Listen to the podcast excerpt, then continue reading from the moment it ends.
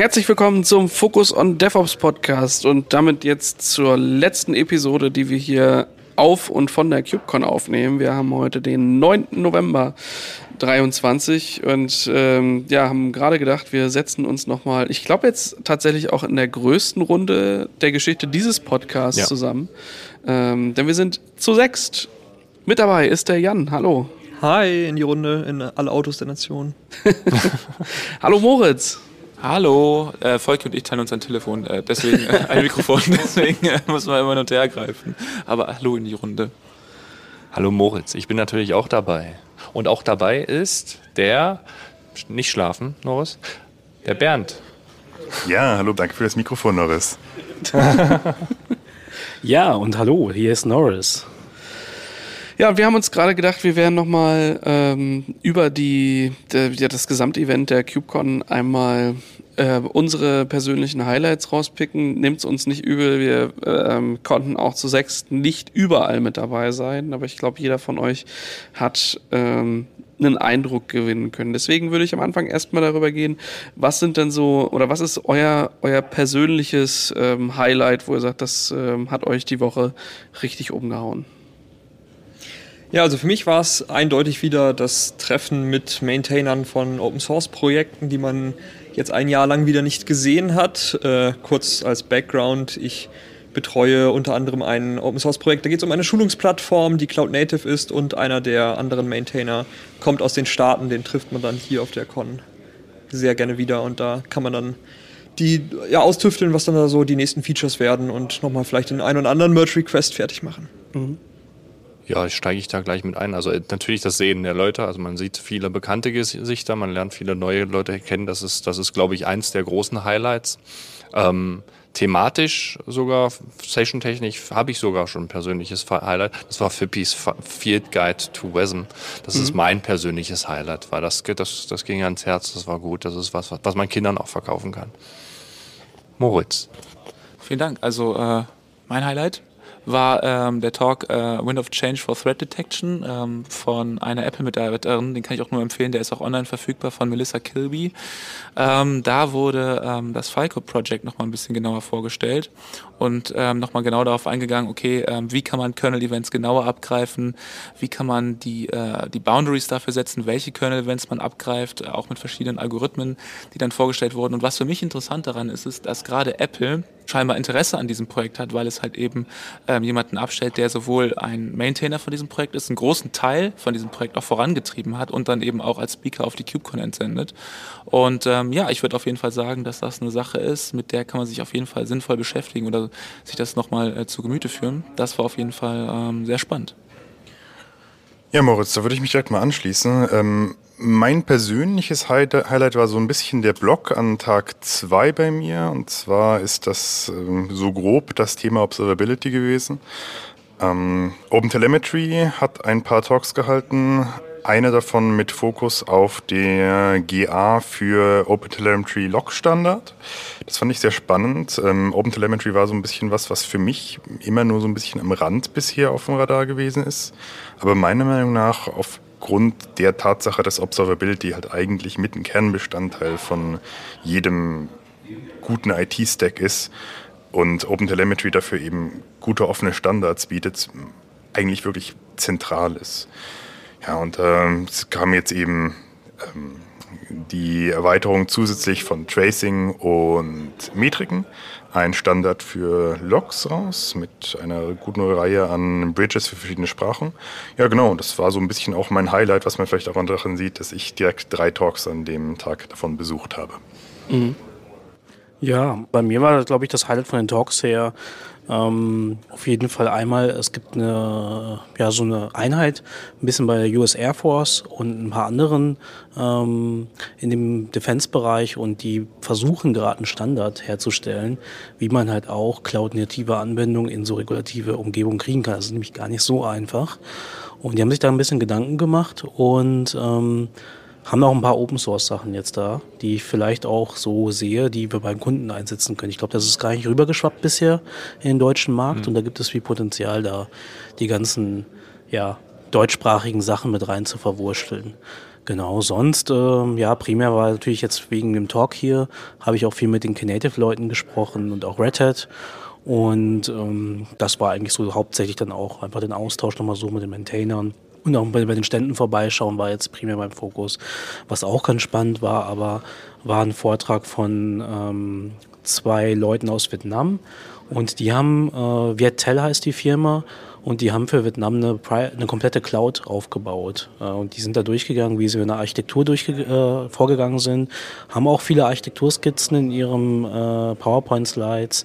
Und das ist ganz spannend gewesen, weil sie wirklich komplett von Null angefangen haben und einen kompletten Cloud-Service für Vietnam aufgebaut. Mit äh, OpenStack und sehr viel Open Source CNCF-Produkten. Genau.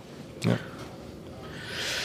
Ja, für mich war es tatsächlich kurz vorm, äh, kurz vorm Losgehen. Wir sind nochmal so über die, ähm, ja, über die, die Showcases flaniert und haben geguckt, was da so, äh, so los ist. Da sind wir bei äh, Suse mit stehen geblieben. Ähm, da hatte ich mich so gewundert, denk, hä?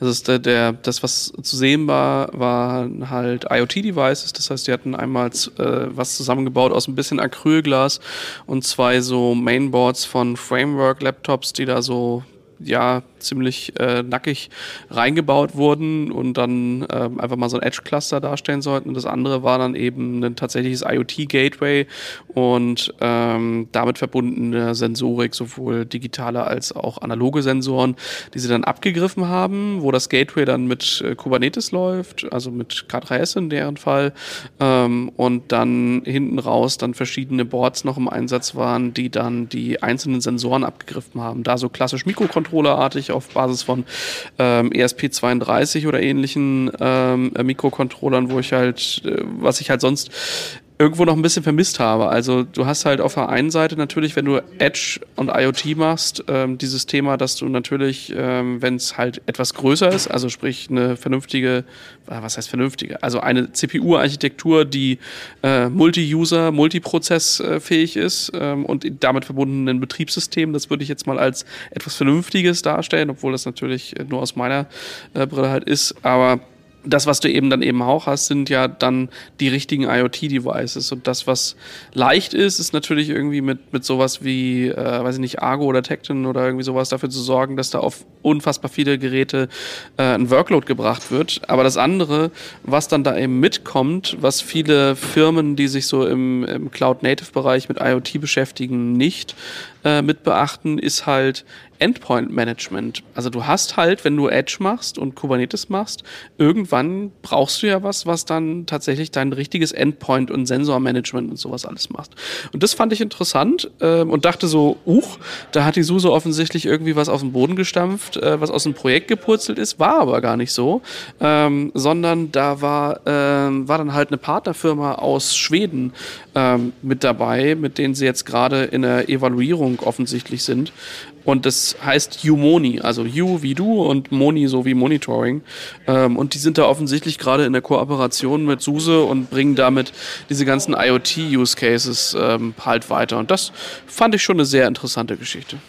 Ja, ja, auf jeden Fall. Auch was, was da kommt. Ne? Also was, also ob das dann halt auch äh, gerade für die SUSE dann halt das Produkt Rancher noch mal ein bisschen runder macht. Ne? Also beziehungsweise runder, beziehungsweise den Edge-Bereich. Ja, beziehungsweise auch halt, einfach diesen ja. Use Case mal zu Ende gedacht. Das genau. fand ich halt einen ganz genau. netten Impuls. Außerdem finde ich es immer, also ich, ich, mein Herz schlägt immer ein bisschen höher, wenn ich irgendwo äh, eine Leiterplatine sehe ähm, und irgendwie offene Elektronik. Da denke ich mir immer, das will ich, das, das, das erinnert mich ans Basteln und nicht nur diese High-Level-Geschichten. Ähm, da bin ich immer ein bisschen begeistert. Dementsprechend habe ich mich gefreut, sowas hier auch zu sehen, weil ich halt denke, dass das ein, äh, da gab es halt ein Gap oder gibt es immer noch ein Gap ähm, und offensichtlich scheint dann da eben eine Kooperation Kommunikation ähm, da auch mit drin zu sein. Das fand ich einfach mal was anderes, als ständig irgendwo was mit AI zu haben, sondern halt auch mal was anderes zu lösen. Ja, dann musste der Stand von Sony auch gefallen haben. Die haben irgendwie Bildsensoren aufgebaut, ne? Also mal was ganz ja. anderes. Hat mir auch gefallen, fand ich auch interessant, fand ich aber vom, äh, von dem, äh, von der Umsetzung her sehr nischenmäßig äh, einsetzbar. Also was dort sichtbar war, ähm, die haben eine sehr kleine Carrera-Bahn aufgebaut. Auf dieser Carrera-Bahn äh, war dann halt ein Auto und Sony hat dort ausgestellt äh, kleine Kameras, die dann per, per Ethernet im Endeffekt angebunden werden ähm, und die dann nicht nur die Bilddaten, sondern viel eher Metadaten dessen, was erfasst wurde, gesendet haben, sodass man eben dann über diesen Track ähm, sehen konnte, wo haben sich die Autos befunden und daraus dann eine äh, Time Series im Endeffekt bilden konnte. Und ja, das fand ich dann schon interessant zu sehen, dass Sony sich offensichtlich gerade damit beschäftigt. Interessant war auch, dass auf den Kameras dann ein Realtime Operating System läuft und dass die dann irgendwie in irgendeiner Form auch äh, Kubernetes Nodes sein können. Und da habe ich halt gedacht, die, die schreiben halt nicht nur, dass sie ein Produkt haben mit AI, sondern das ist halt hier Applied Machine Learning. So, das ist halt wirklich, äh, wirklich ein Use Case, der irgendwas tut. Was mir aber nicht gefallen ist, die hat die Kameras, die sie da einsetzen, haben äh, 30 Frames per Second. Oder denke ich mir halt, wenn es um Object Counting in einem Shopfloor geht, dann, dann kannst du damit teilweise, glaube ich, nicht mal große Menschenmassen erfassen, wie viele da durchgehen. Also ähm, da, da hätte ich mir jetzt schon mehr gewünscht. Wobei, ich habe da mit denen gesprochen am Stand und der hat gemeint, die haben auch einen Use Case, wo sie das für so ähm, Hochfrequenz-Sachen mhm. machen. Also zum Beispiel, die, wenn du so Flaschen abfüllst, ne? ja. dass dann da irgendwie geprüft wird nach Schäden und so. Das muss ja. Genau, aber Ahnung, du brauchst halt, also bei 30 Frames per Second hast du halt durchaus eine Limitierung, wie schnell da etwas durchlaufen kann. Mhm. Ähm, und ähm, hast du dich mal gefragt, wie teuer die Kameras waren? Nee, da habe ich noch nicht nachgehakt. Mhm. Die Kameras, die sie da hatten, waren so die ersten Prototypen, wo sie dann wirklich diese Metadaten direkt abgreifen und die, ähm, also das, das war schon eher so äh, im unteren bis mittleren sechsstelligen Bereich für die kleinen Kameras, die da halt lagen. Ähm, das war schon, schon crazy. Haben Sie sich geäußert dazu, was da der limitierende Faktor ist? Die Kamera-Hardware oder die verarbeitende, also der Computer hinter?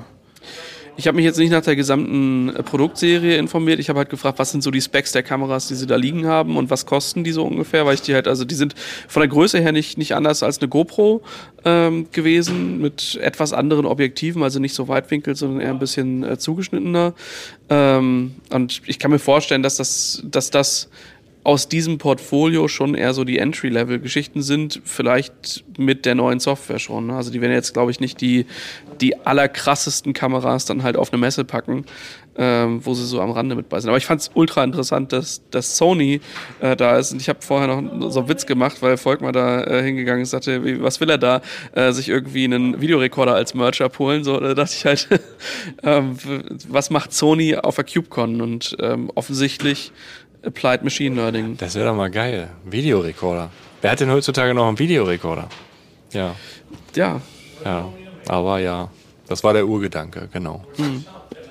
Am ehesten noch Videorekorder mit AI, weil das war ja wohl ähm, leider das Thema, was so ein bisschen auch die Kinos dominiert hat und was viele Stände auch dominiert hat. Also hätte ich einen Euro bekommen oder einen Dollar, ja, wir sind ja hier in den USA, äh, für jedes Mal, wo ich AI gelesen habe oder einen Kopf geworfen bekommen habe, dann ähm, müsste ich, glaube ich, nicht mehr arbeiten dieses Jahr. Also äh, ähm, das war ja, also äh, man hat sich da ChatGPT zum Vorbild genommen oder gerade ist man da ein bisschen auf den Zug mit aufgesprungen, was ich auch zum Teil schade finde und zum Beispiel zum, zum Teil auch ein bisschen äh, ähm, ja, ähm, Gegensätze versucht hat zu verbinden. Ja? Also dass sich da also gerade in der ersten Keynote, dass äh, zum einen von äh, Machine Learning auf Kubernetes gesprochen wird, wie man Kubernetes in den nächsten Jahren weiterentwickeln möchte, um diesen, diese Workloads abbilden zu können, das einfacher zu machen, dass eben darauf eine Entwicklung stattfinden kann. Ja?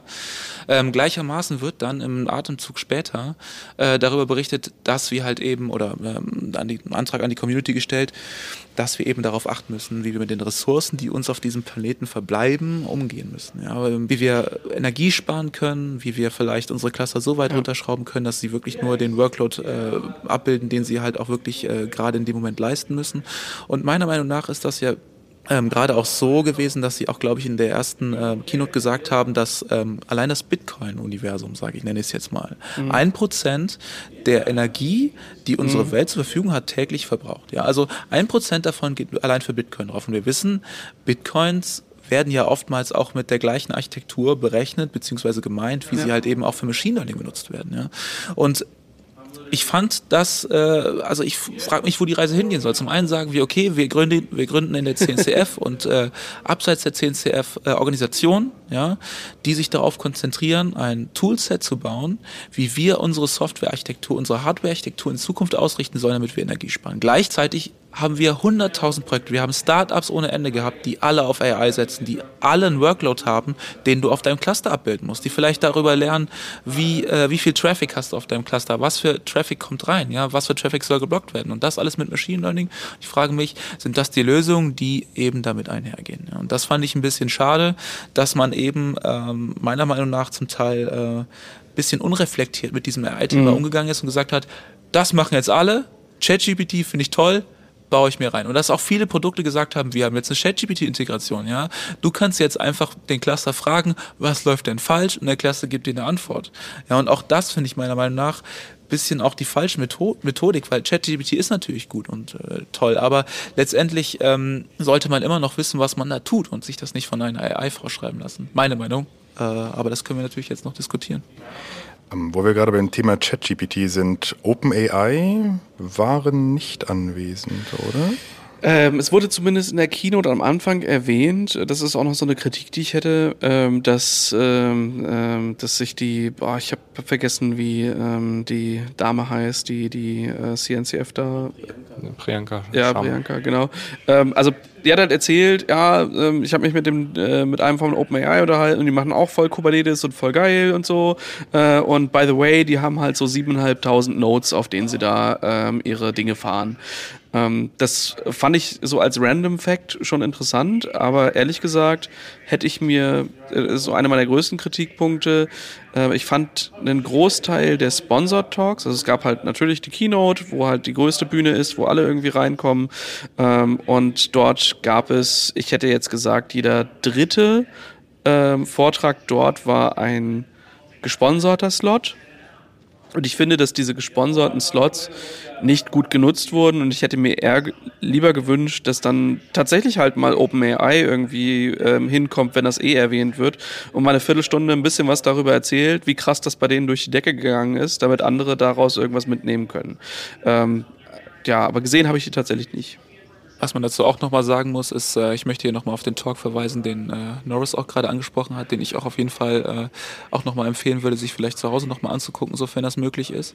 Ähm, da war natürlich nicht nur Norris dabei, sondern auch Ricardo Rocha vom CERN. Mhm. Mit denen hatten wir auch schon mal einen Podcast aufgenommen von den Container Days 2022 hier auch nochmal äh, eine Empfehlung, da nochmal reinzuhören.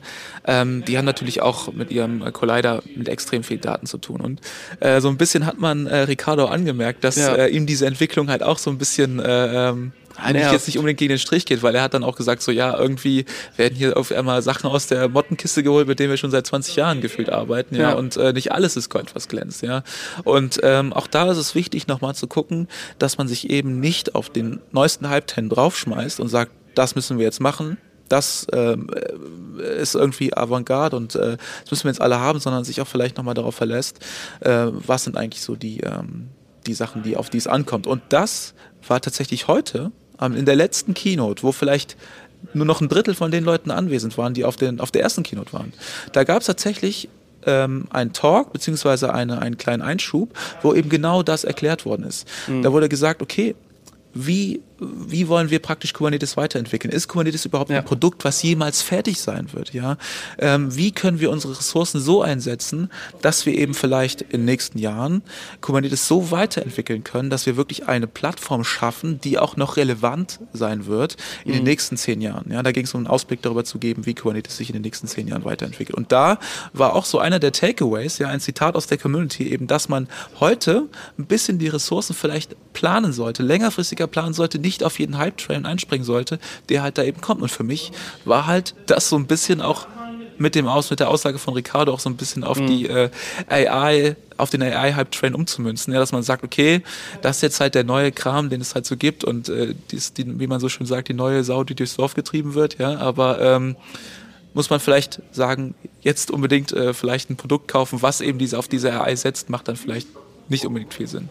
Ja, also dem würde ich auf jeden Fall beipflichten. Ja. Ähm, was auch auffällig ist, ist, dass sehr viele auch bei den Ständen, ne, wenn man die durch die ganzen Startups schaut, die AI ja eigentlich nur irgendwie rein integriert haben. also als mhm. Dienst. Das Aber, ähm, und das ist so eine Sache, die auch ein bisschen vom, vom Scheduling schade ist. Also die ganzen Maintainer-Tracks sind ja jetzt am letzten Tag gewesen. Also die Community, die eigentlich ja diese ganzen Tools entwickelt, die ist am Ende. Warum ist die nicht so in der Mitte oder am Anfang, damit man auch mit den Leuten mehr ins Dialog kommt? Ähm, und bei dem Thema AI ist ja ein Riesenthema einfach die, die Infrastruktur dahinter. Ja. Und es sind erstaunlich wenig Talks zur Infrastruktur dazu da, dabei gewesen. Also mhm. es geht ganz oft um die Use Cases, aber wie man dann zum Beispiel mit den Cloud-Native-Mitteln solche Inferenzmodelle aufbaut, das hat jetzt zum Beispiel der Ricardo Rocha gemacht oder das äh, CoreWeave, glaube ich, macht es auch. Ähm, aber wie man sowas tatsächlich mit den Teilen, die man in der CNCF aufbaut, wie auch irgendwelche Use Cases dazu, die Infrastruktur dahinter, wie zum Beispiel das OpenAI macht, zu, aufzustellen. Mhm. Ähm, dazu gab es doch erstaunlich wenig. Ja. Ähm, ja, da kann man vielleicht mal einen Wink an die CNCF, mehr das Thema Infrastruktur und Kubernetes in den Fokus zu nehmen. Genau. Ja, ich weiß nicht mehr, was ich sagen wollte. Genau. Ich fand, doch, ich glaube, ich weiß es noch. Äh, was natürlich dann halt, also weil du es auch sagst, Infrastruktur, es ist im Grunde halt ein bisschen die Technologie drumherum, solche Technologien wie Knative, Kubeflow mit, also Integrationen, die dann halt Dinge möglich machen und solche Sachen wie Zero Scale und bla. Also in, Infrastruktur Optim, op, Optimisi oh, Optimisi Optimierung. Optimisierung. ähm, genau. Ähm, das, das sind natürlich schon Themen und ich bin halt auch froh, dass, dass da vorne nicht in, den, in irgendeiner Session jemand stand und mir erzählt hat, dass da irgendwie wie OpenAI in meinen, in meinen, keine Ahnung, äh, Businessplan mit einbaue, sondern dass ich, dass ich dann halt quasi, wie, wie ich AI überhaupt betreibe, beziehungsweise wie ich es effizienter implementieren kann. Also es, mhm. ist, es ist im Moment ein effizienter, es ist eine Sache, die entwickelt sich. OpenAI ist, ist jetzt nichts Neues, AI gab es vorher schon, jetzt ja. ist es aber natürlich geschäftsfähig geworden und wird von jedem konsumiert. Ähm, und jetzt muss man halt nur gucken, dass man so ein bisschen die, die Stände, die da standen, die sich tatsächlich ihr Business darauf aufgebaut haben. Also ich meine jetzt nicht hier GitLab und GitHub, die halt gute Integrationen haben, wo man auch sagt, okay, das macht Sinn, das ja. kann, so kann ich das erstmal benutzen und später kann, man, kann ich das vielleicht noch ein bisschen konsolidieren und einen Schuh draus machen. Ne? Genau. Aber es gibt tatsächlich ja diese Firmen, was halt auch Moritz gesagt hat, ne, die, die dann halt ihr Geschäftsmodell darauf aufbauen. Wie ja. jeder selbst, der sich dachte, naja gut, okay. Und halt nicht mal sonderlich gut, ne? Also ja. nur so, so, hey, wir machen da auch irgendwie was mit AI. So richtig sicher sind wir uns noch nicht was, aber äh, ähm, ja, also da, da, war ich mir echt bei manchen ähm, Firmen, die dort ausgestellt haben, nicht so sicher, was haben die da eigentlich überhaupt vor, was machen die da, was ist deren Modell. Ähm, und das ist eben genau die Geschichte. Auf der einen Seite stellen, ähm, stellen sich Menschen auf der Keynote hin und sagen, hey, Sustainability ähm, ist total, total ein wichtiger Punkt und wir müssen da als Community was machen. Und dann gibt's halt fünfmal dasselbe Unternehmen, was sich auf denselben Use Case spezialisiert und da halt versucht, ihre eigene Lösung für zu finden. Ist aber auch ein Thema gewesen in der ja, ja. letzten Keynote jetzt. Da wurde ja auch nochmal darauf eingegangen, dass Kubernetes jetzt fast zehn Jahre alt ist, neuneinhalb ja. Jahre.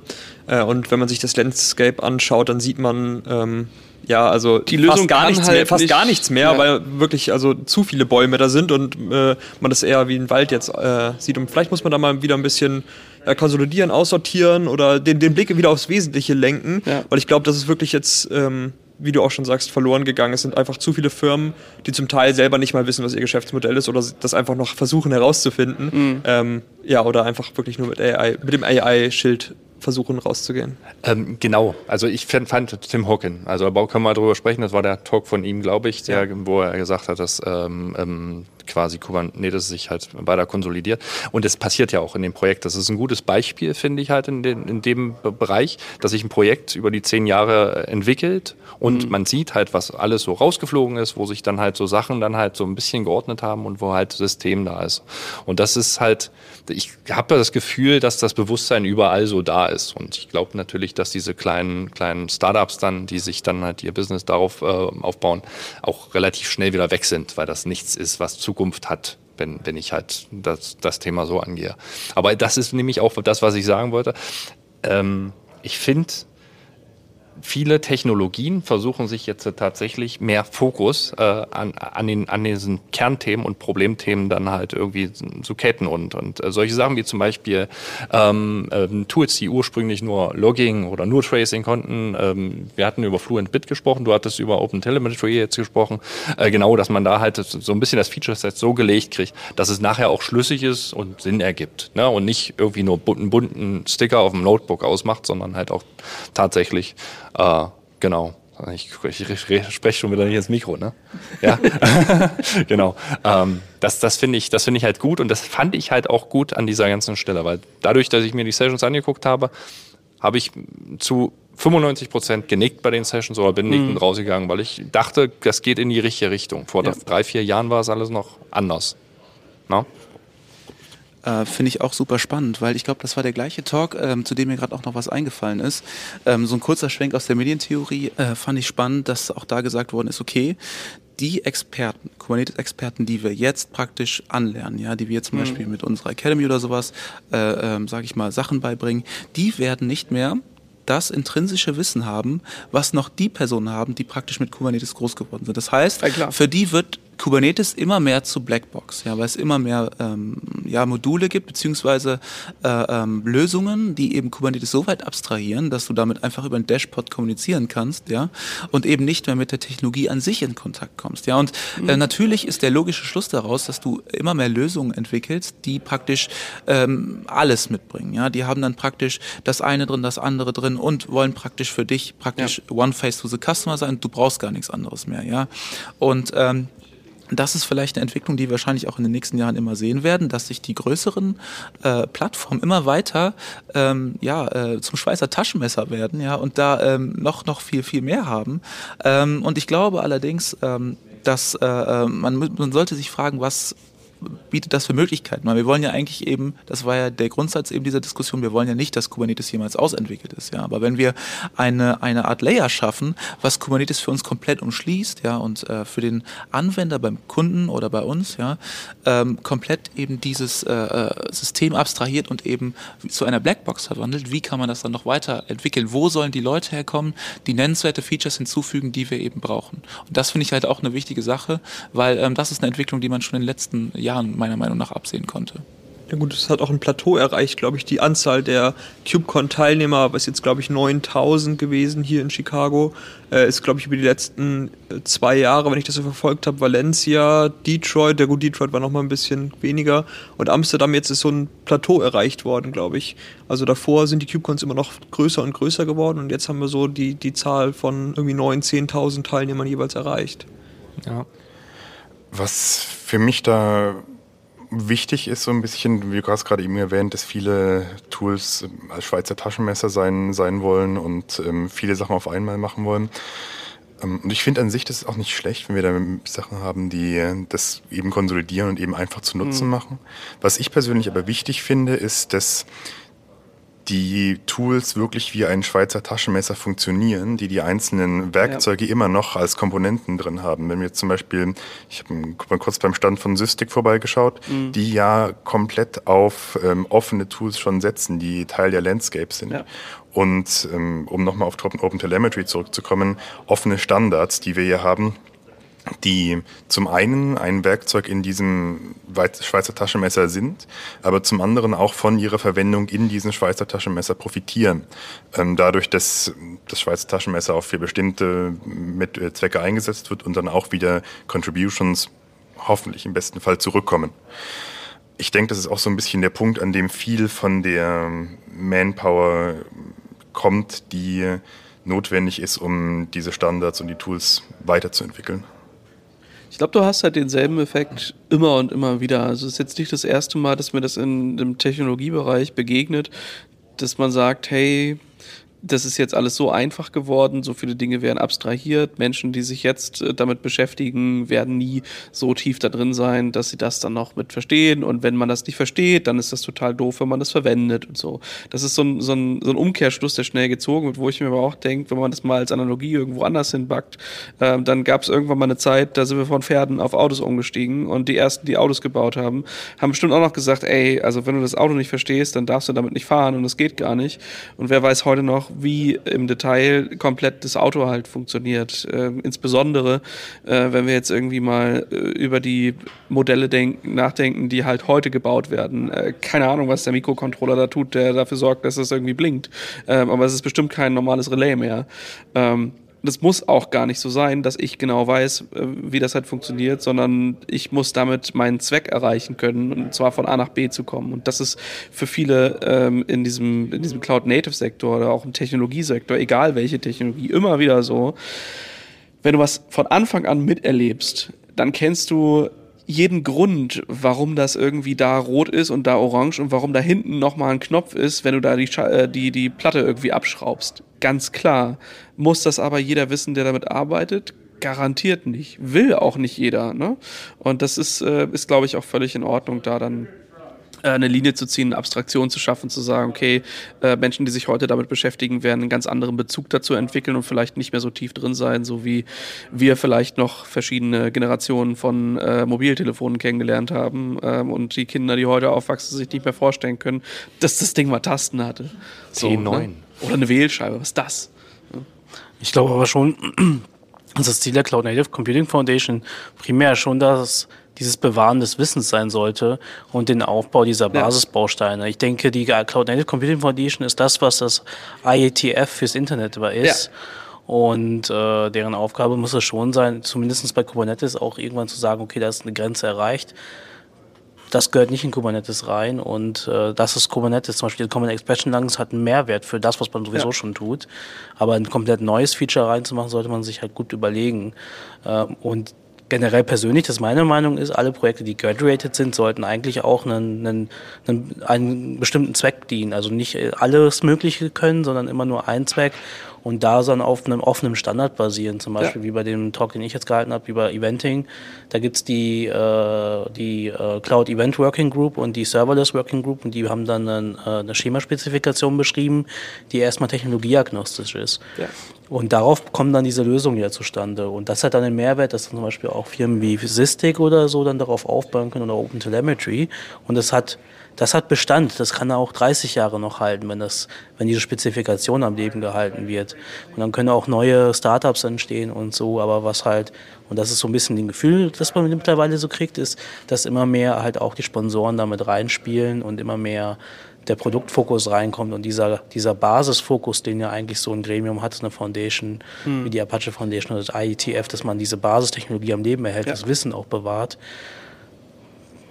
Eventuell geht das mal vielleicht ein bisschen mehr in die Kommerzialisierung und da muss man halt aufpassen, dass die Foundation da weiterhin diesen, diesen Standardfokus hat und da auch das richtig macht. Genau, aber da bin ich gespannt. Ähm, ist ja gerade sehr dynamisch und vor allem im AI-Umfeld wird das auch nochmal richtig viel Druck und auch Dynamik hinzufügen.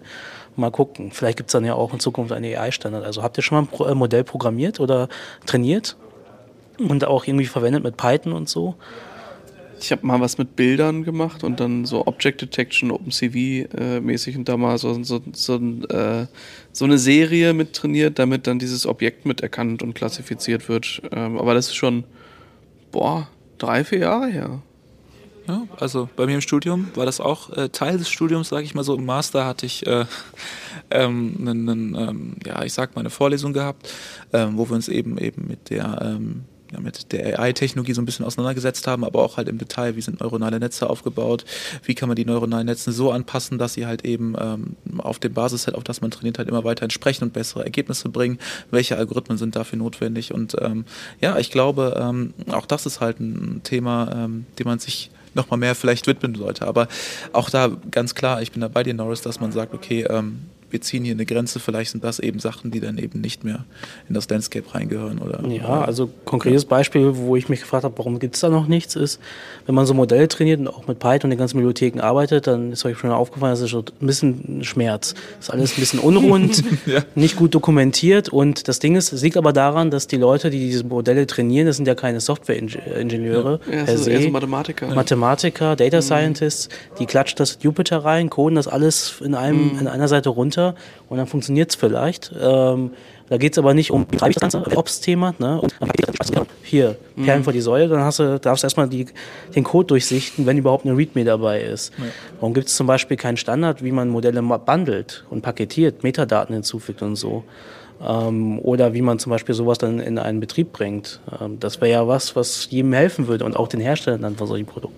Das kommt dann alles in Kubernetes 2.0. ja, inzwischen. Ja, zum Beispiel. Also inzwischen bilden sich da ja schon meines Wissens nach ein paar Standards heraus, die man dann zum Beispiel auf ähm, Hugging Face hat, dass es ein paar Technologien gibt, eben die bestimmte Modelle dann halt laden können und dann wird halt beschrieben, ähm, wie du damit halt umgehen kannst. Aber ja, vielleicht bräuchte es da eben auch so eine Foundation, eben wie die CNCF, die sich da nochmal speziell drum kümmert. Ja, ich meine, äh, vielleicht sieht man irgendwann den Wald vor lauter Foundations nicht mehr, aber gerade da das ja eine Emergent-Technologie ist, die uns ja auch wirklich mhm. nochmal sehr viel entgegenkommt. Ja, also aus manchem Alltag ist ChatGPT nicht mehr wegzudenken. Deswegen, aber ich äh, würde ich sagen, ja, ähm, vielleicht bräuchte es da nochmal sowas, was sich eben darum kümmert. Ja, mich würde noch interessieren, hat einer von euch mit Kubeflow gearbeitet, wo wir bei dem Thema gerade sind? Weil das hat sich für mich so ein bisschen nach einem Ansatz angehört, bei der den, das Arbeiten mit Machine Learning in Kubernetes etwas standardisiert. Also den Modellaufbau ja. auf jeden Fall. Ja, also Kubeflow ist im Endeffekt ja so ein, also ich hätte jetzt gesagt ein Pipeline-Tool ähm, und auf der anderen Seite Purmans HPC. Also da hast du damals sowas genutzt, nein, nicht nur damals, in einem großen professionellen HPC-Umfeld werden halt solche Scheduler wie Slurm eingesetzt, um solche Jobs, ähm, also um, ne, wenn man halt irgendwie terabyteweise Bilddaten von Katzen hat und dann möchte, dass, ähm, dass dann irgendwas bei rumkommt, dass es sagt, okay, das sind offensichtlich Katzen. Und dann hat man daraus dieses Modell, dann hat man viel Input, berechnet den lange und hat dann das kleine Output von diesem Modell. Ähm, und das ist die Idee hinter Kubeflow, ähm, das machen zu können. Und klassisch hat man eben sowas wie Slurm genutzt und da halt gesagt, diese ähm, Gruppe an Forschern ähm, hat jetzt die Möglichkeit, so und so viele Credits äh, auf diesem High-Performance-Computing-Gerät zu verwenden. Und das ist dann äquivalent in Zeit. Ähm, und dann gibt es halt Prioritäten, wie sowas berechnet wird. Und, und Kubeflow ist das in sehr, sehr, sehr, sehr, sehr abgespeckt und in Kubernetes. Und das ist natürlich auch wieder etwas, wo, ähm, wo hier an vielen Stellen bemerkbar war, dass das in Kubernetes noch nicht so richtig angekommen ist. Also ja, das geht, die wenigsten Modelle oder ich sag mal, ähm, am wirklich effizientesten passiert so eine Berechnung natürlich auf, ähm, auf ASICs, die direkt dafür ähm, zugeschnitten sind. Ähm, entweder nimmt man da das, was Google so baut mit den TensorFlow Processing Units, also TPUs oder GPUs oder tatsächlich anderen Hardware-Beschleunigern, die sowas eben möglich macht. Was dann wiederum bedeutet, wie äh, wird denn das jetzt in Kubernetes integriert? Und das ist halt alles so auf auf, naja, es gibt so eine Komponente, die analysiert das oder ein Operator, der macht das irgendwie oder ein Controller, der kann das irgendwie tun und dann gibt es da einen String, der ist halt gefüllt oder eine Nummer, die dann irgendwie die Zuweisung macht. Aber so richtig, dass das jetzt so komplett nativ Teil dessen ist, das ist halt alles noch nicht, nicht wirklich der Fall. Aber trotzdem ist es für einige Use Cases, denke ich, schon tragbar ähm, oder schon lange tragbar. Auch ich denke, Kubeflow habe ich das erste Mal glaube ich, gehört auf der FOSDEM 2016, 2017. Das ist schon eine ganze Weile her, also ist schon, eine, schon sehr lange dabei. Aber es wird natürlich für diese Target-Audience, wo jedes zweite Startup oder jedes anderthalbste Startup irgendwas mit AI macht, natürlich nochmal deutlich relevanter. Das auf jeden Fall.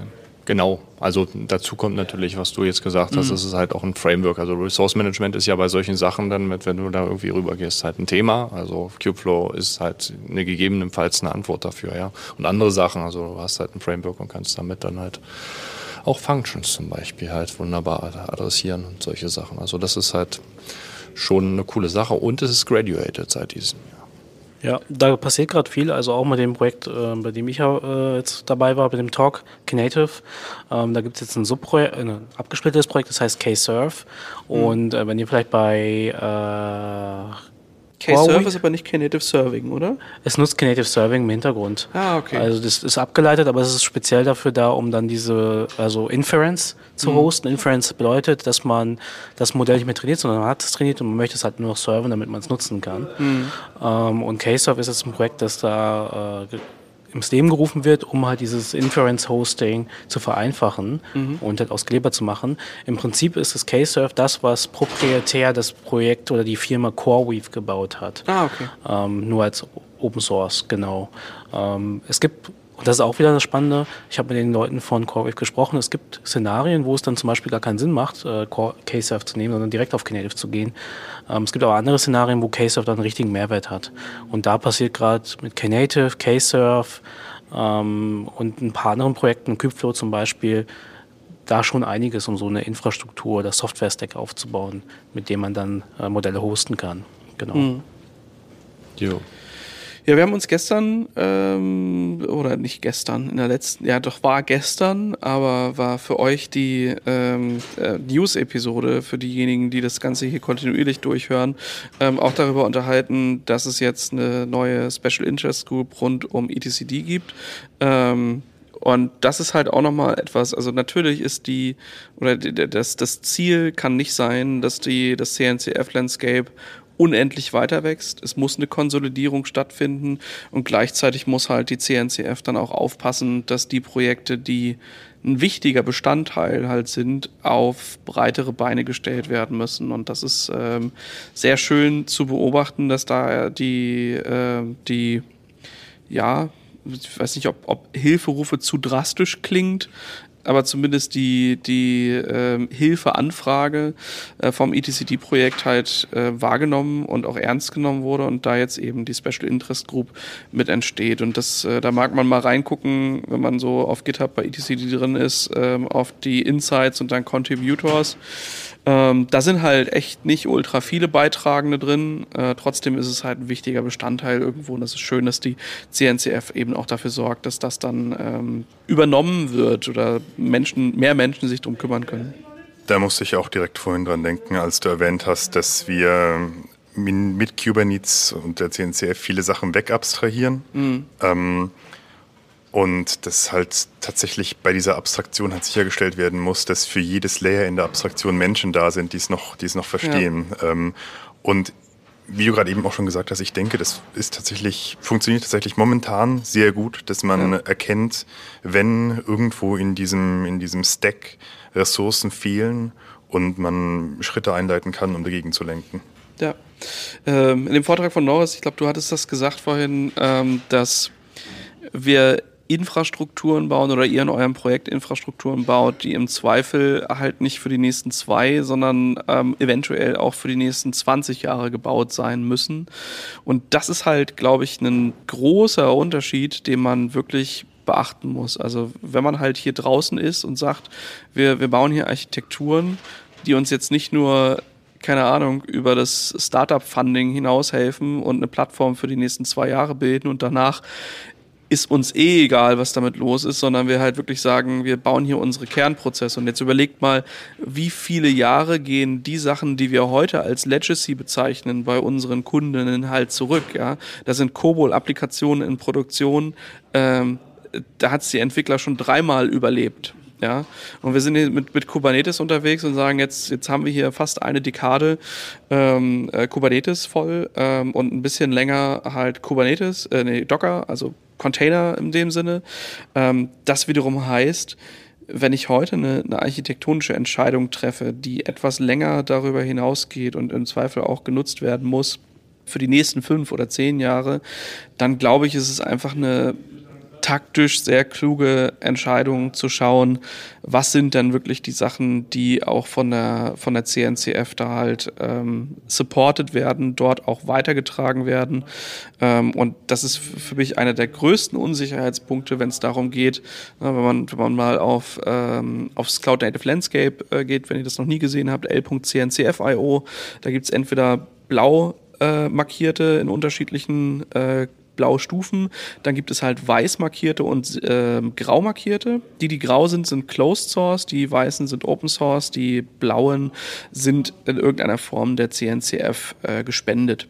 So, und da auf etwas zu setzen, was halt Closed Source ist und proprietär äh, damit eben auch in einem Sektor, wo es halt immer wieder passieren kann. Ne? Also wir haben es ja so viele Akquisen, wie es die letzten fünf Jahre gab. Äh, die letzte sehr große vielleicht VMware Broadcom, wenn man es mal so, äh, so nimmt. Ja, und ich setze dann vielleicht auf ein Produkt, ähm, was ähm, oder weiß ich SUSE ähm, und EQS selbes Thema, ne? Wenn da irgendwas ist, was closed ist und dann findet da ein Verkauf statt, dann kann es halt sein, dass damit einfach die Zukunft einer wichtigen Komponente meiner Umgebung eben endet. Ähm, und das ist, glaube ich, äh, so sehr das auch wächst. Ich glaube, wir müssen uns auf das konzentrieren, was, ähm, was da eben in der CNCF als vernünftig supported drin ist. Und es ist sehr gut, dass diese Organisation dafür sorgt, dass es da eben vorangeht.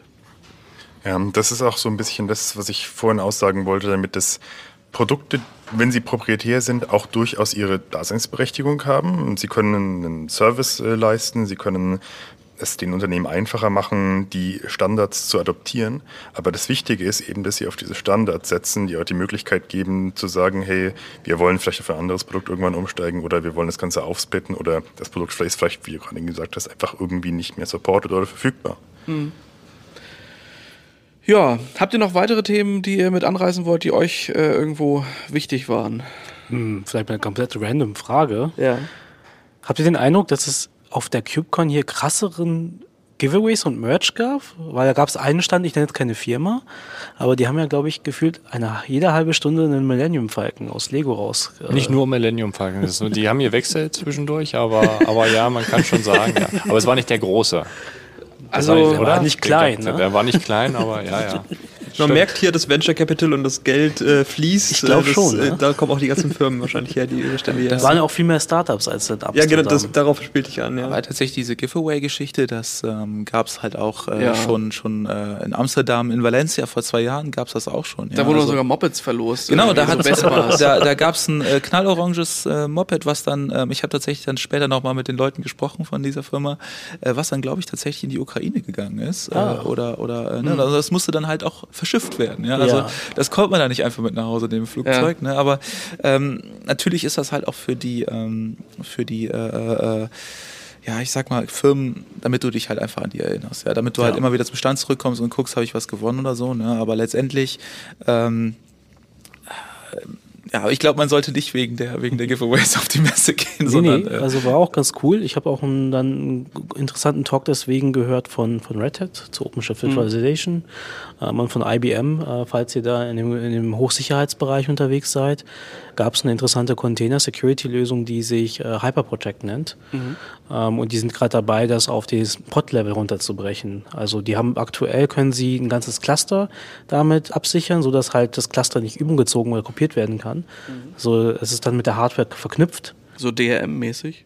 In der Richtung, ja, genau. Das ist, äh, geht nur für Linux One natürlich. Ja. Ähm, aber. Also quasi ähm, Mainframe Z. Genau, Mainframe Z. Oder, ja, oder äh, glaub, irgendwo, wo Linux, wo deren Linux drauf läuft. Genau, Power ja. geht auch. Ja, okay. Und äh, das geht jetzt für ein ganzes OpenShift-Cluster, ich glaube 4.13. Ähm, was jetzt noch kommt, ist, dass man das auf den Pod-Level runterbrechen kann und auf den Container dann selber. Das ist ja wild. Ja. Genau. Ich hab, ich hab auch noch eine Ach, du meintest das, wo man, da wo man den Millennium Falken gewinnen konnte. Na, dazu sind die Dinger gut. Siehst du, da schließt sich der Kreis. Jetzt weiß ich wieder, worüber der redest. Nein, stimmt, ja, genau. Nee, also aber recht. aber das ist die Wirkung. Ist die Wirkung. Ein, ein cooles, eine coole Sache habe ich noch gefunden. Äh, das war bei den, neben den Projektständen direkt äh, CNCF Fuzzing.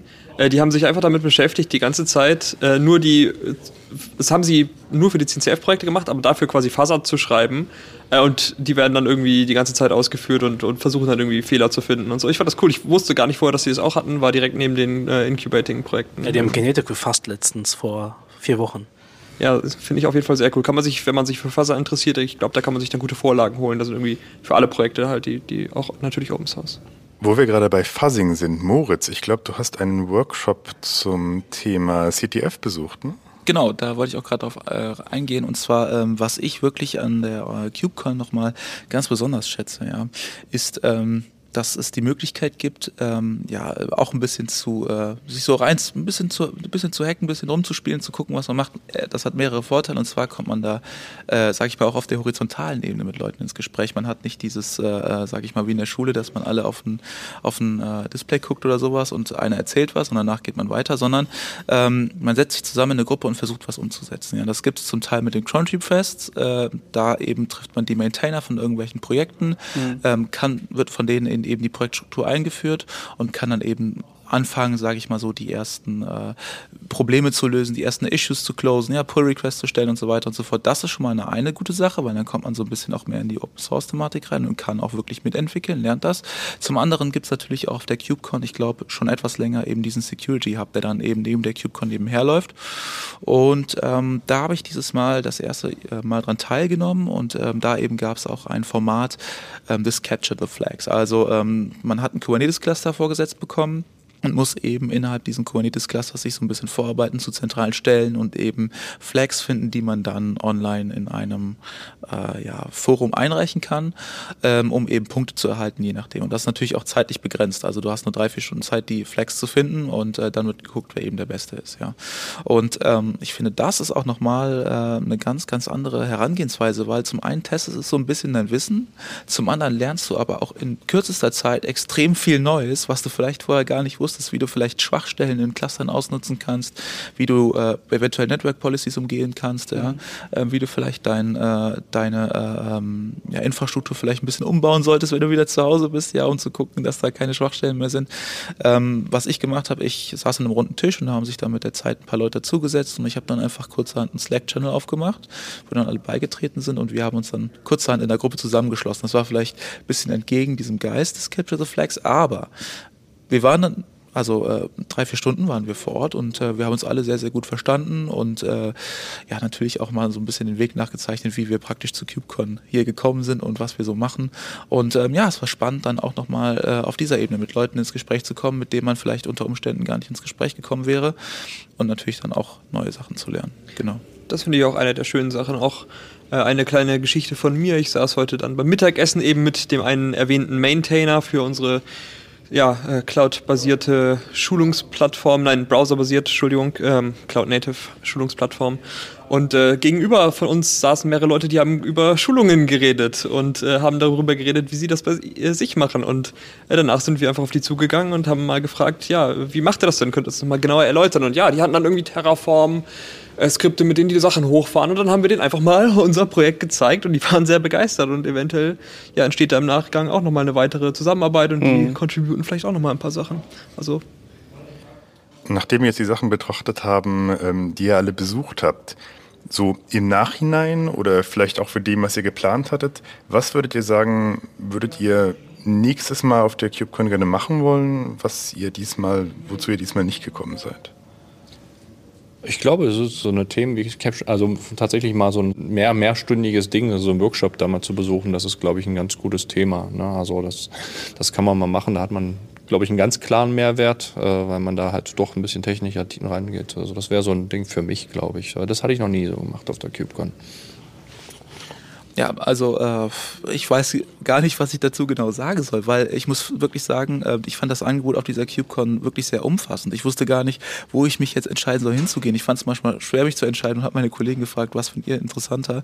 Weil ähm, zum einen gibt es natürlich den Solution Showcase mit den ganzen Ständen, wo man sich ja auch praktisch über neue Technologien oder über neue Anbieter informieren möchte. Zum anderen gibt es auch spannende Talks und zum weiteren anderen gibt es natürlich auch eben diese äh, ähm, ja, Mitmach-Events, sage ich mal, wo man selbst Hand anlegen kann. Ja? Und äh, ja, ich wünschte eigentlich, dass es noch zwei Tage länger gehen würde, ehrlich gesagt, um mhm. eben all das mitzunehmen, was ich gerne mitnehmen würde. Ja, im Nachgang hat man dann natürlich vielleicht äh, die Möglichkeit, äh, die Talks, die man verpasst hat, anzugucken, aber hat man auch die Zeit dafür, ja. Und ähm, das ist natürlich eine Sache, ähm, da muss ich, glaube ich, das nächste Mal noch mal ein bisschen genauer planen, was mache ich an welchem Tag und genau abwägen, was ist mir wichtiger als alles andere, weil ich fand drei Tage, ähm, oder es waren ja nicht mal ganz genau drei Tage, ab 12 Uhr war da ja schon im Solution Showcase nicht mehr so viel los. Ähm, da, äh, ja, wie gesagt, ich äh, fand es ein bisschen schade, dass es dann doch so kurz war, muss ich sagen.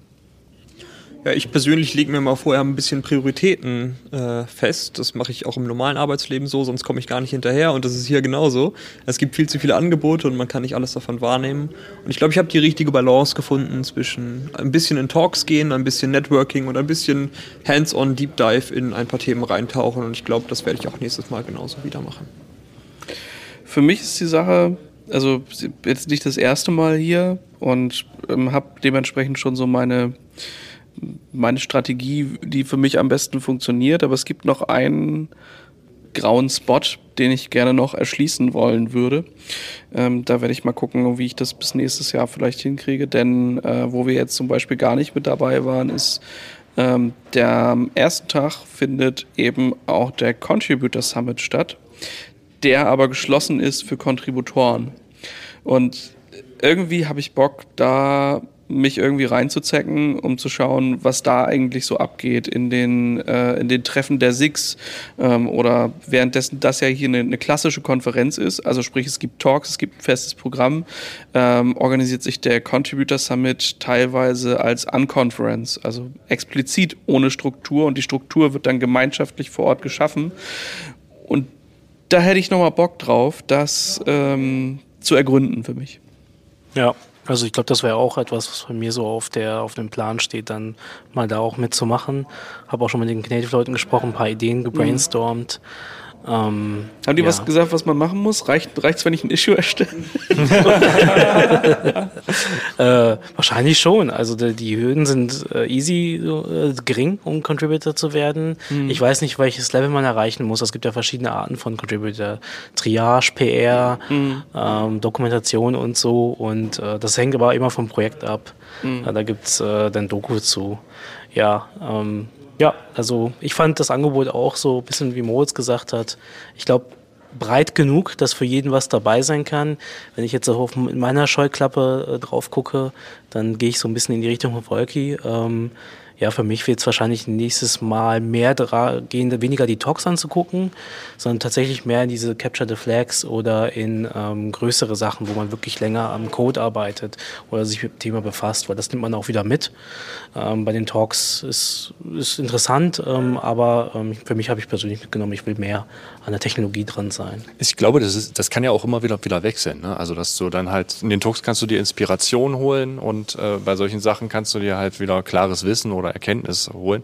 Das ist, glaube ich, das kann man immer mal wieder wechseln. Ich finde, das, das ist eine gute Möglichkeit. Man kann halt nicht alles machen. Das Ding muss ein, einfach zwei Wochen gehen und dann ist gut. Ja, für mich war das jetzt auch die erste CubeCon, auf der ich war und da bin ich vielleicht einfach am Anfang von so einem Zyklus, weil mein persönlicher Takeaway ist, dass ich das nächste Mal gerne mir ein oder zwei Produkte nehmen möchte, bei denen ich vielleicht dann auch die Möglichkeit habe zu contributen, ein bisschen mitzuarbeiten, aber zumindest so tief technisch drin zu sein, dass ich die Tatsache, dass ich hier vor Ort anwesend bin, auch mal richtig nutzen kann und nach so einem Vortrag, nach so einem mhm. Talk mal vor ein bisschen mit den ähm, Maintainern reden, weil ich glaube, das ist was, wo man, was eine sehr einmalige Gelegenheit ist. Ich meine, ja. klar, man hat die Möglichkeit, online mit den Leuten zu interagieren, aber jetzt persönlich hinzugehen und vielleicht auch mit einer Gruppe von vier, fünf Leuten, die da gerade mitstehen und Interesse daran haben, sich wirklich tief über Technologie zu unterhalten, das ist was, was man, glaube ich, nur richtig auf den Konferenzen kann. Ja. kann.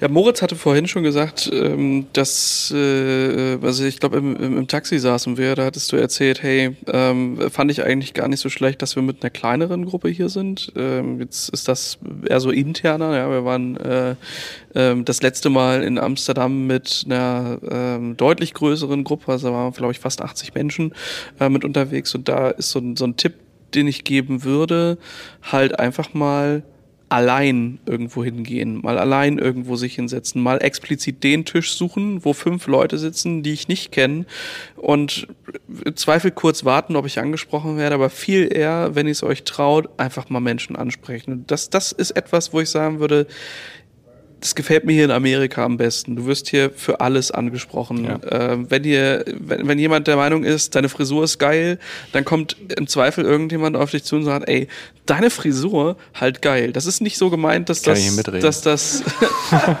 ja, doch, Volki, das ist, ja, aber das ist halt, äh, das ist im Zweifel nicht so als, als deepes Gespräch gemeint und niemand ist einem böse davon, wenn dann, wenn dann irgendwie nach diesem Smalltalk auch einfach Schluss ist und man dann weitergeht.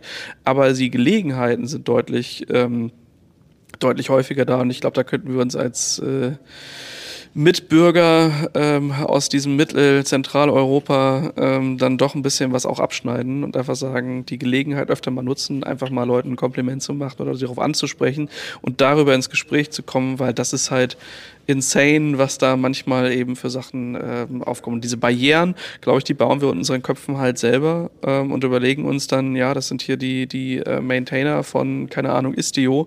Das sind halt übelst die Unicorns. Und dann, dann ähm, also ja, sind sie, aber gleichzeitig sind es halt eben trotzdem auch Menschen, ähm, die das genauso genießen, mal irgendwie über Sachen nachzudenken oder einen Impuls zu bekommen oder im Zweifel auch einfach gerne ihre Story über ihr Produkt oder was auch immer zu teilen. Ne? Das, das ist halt, kann man einfach mal machen.